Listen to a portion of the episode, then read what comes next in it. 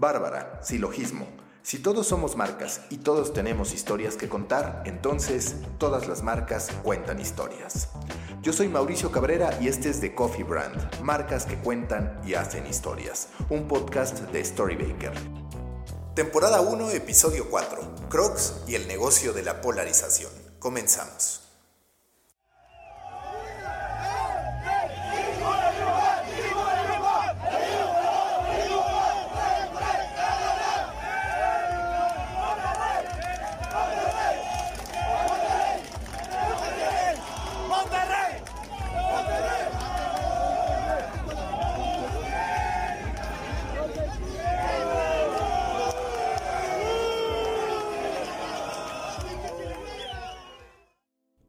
Acabas de escuchar la versión futbolera del amor y el odio, esos dos sentimientos que parecen opuestos, pero que en realidad operan en conjunto.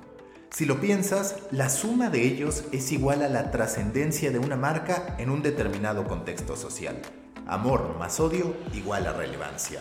El fútbol es una muestra cotidiana de ello, pero no la única. El que es popular es, a su modo, impopular. A mayor número de seguidores, mayor número de detractores. Miguel de Cervantes Saavedra en El Quijote habla de cómo el ladrido de los perros es señal de que van avanzando. Y en la moda como en el fútbol y en la literatura, la concentración del amor y el odio ha traído sus resultados.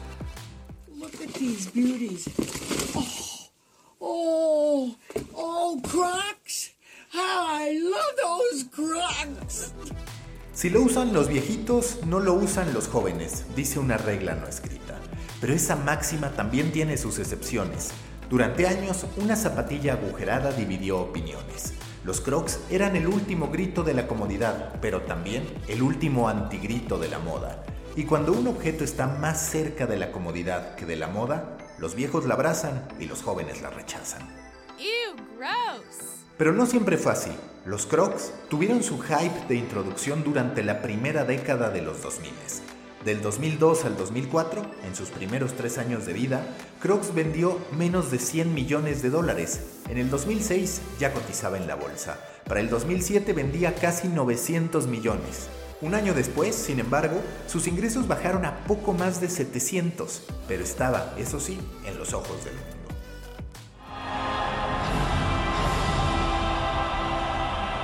And with the Olympic flame burning over Beijing, once again, fireworks to close the night on a magical opening ceremony.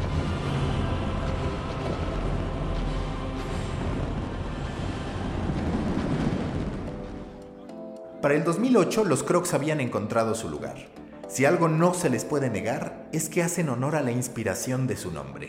La palabra Crocs está inspirada en crocodile, el porqué del nombre no es un capricho de su creador George B. Buddy Recker Jr., sino resultado de la similitud de características entre los cocodrilos y el calzado. Los cocodrilos son fuertes, adaptables en tierra y agua, y tienen un promedio de vida de 70 a 100 años de edad. Los crocs, por su parte, duran más que un calzado normal y además son aptos para cualquier superficie, tierra y agua.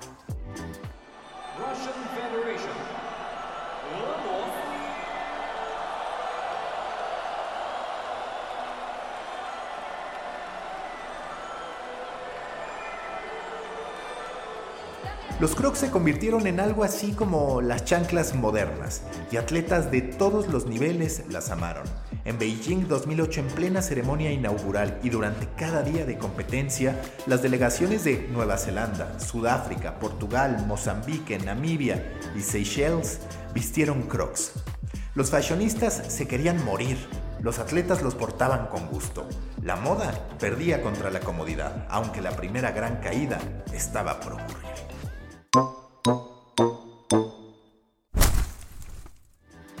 El hype no fue para siempre. En el 2009, Crocs vendía 200 millones de dólares menos que en 2007. Sus números se hundían por culpa de sus propias características. Más allá de las críticas a su estética, que perduran, la durabilidad de su calzado mataba las ventas. Era tan duradero que ya todos los que querían tener Crocs tenían Crocs, no necesitaban más. ¿Cómo resolver una problemática así? Dejando de ser Crocs, o bueno, inspirándose en otros para presentar nuevos diseños. La fórmula funcionó. Para el 2010, Crocs ya estaba a niveles del 2007, vendiendo 800 millones de dólares. Para el 2013 y 2014 registraban números históricos de ventas con 1.200 millones de dólares, hasta que llegó la segunda caída.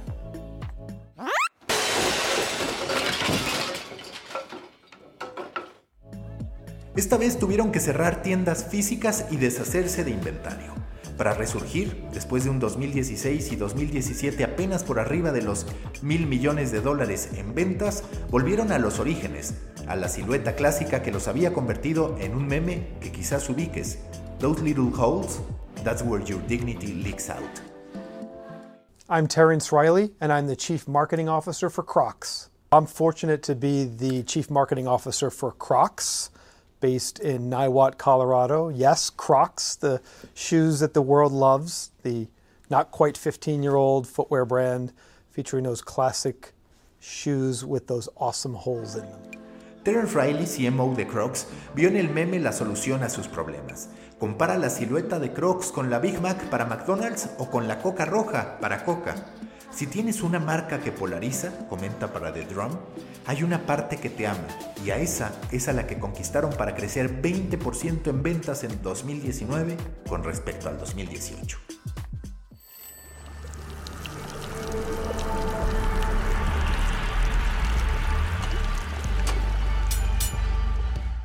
Acabas de escuchar una freidora utilizada por una empleada de Kentucky Fried Chicken, pero hay una gran diferencia. La empleada es en realidad MLMA, una rapera y diseñadora de modas coreana con 1.3 millones de seguidores en Instagram. El pollo frito no es para consumo humano, sino parte de una colaboración entre Kentucky Fried Chicken y Crocs para capitalizar el impacto de Kentucky en China. Con dos ediciones, una alta y una baja, Crocs y Kentucky, de la mano de MLMA, han lanzado la edición limitada bajo el lema Deep Fried Fashion. En ellas se puede ver el rostro del coronel Sanders en la parte inferior, como si fuera una caja de Kentucky, y en la parte de arriba el pollo frito acompañado por dos pequeñas piernas de pollo que funcionan como gibbets o charms para los crocs. Su lanzamiento se producirá en primavera y tendrá un costo de 60 dólares, mientras tanto ya fue presentado en el Fashion Week New York 2020.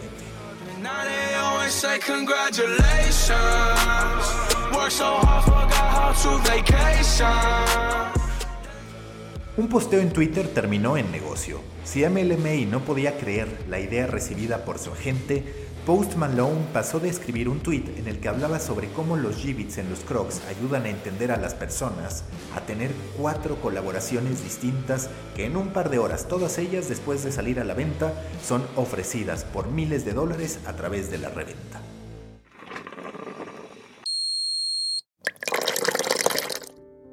Los crocs son parte de la cultura popular. Han convertido el meme en una realidad en ventas que sobreviven al paso del tiempo. Ya no solo la gente mayor usa crocs. En TikTok, el $1000 Crocs Challenge, un desafío para que la gente mostrara cómo serían unos crocs de $1000 dólares, llevó a la marca a tener más de 100.000 seguidores en una semana. En Snapchat, 23 millones de personas en Estados Unidos usaron el filtro de crocs para ponerse una zapatilla en la cabeza. En Twitter, un perro con un croc en la cabeza se hizo viral.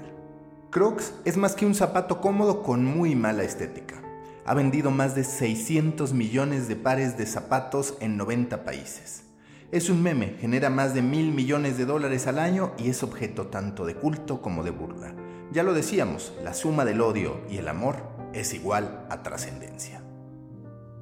The Coffee Brand 004 fue producido por Carlos Blue, escrito y narrado por Mauricio Cabrera e inspirado en los millones de usuarios que han convertido a Crocs en un fenómeno cultural. The Coffee Brand es un producto de Story Baker por Mauricio Cabrera.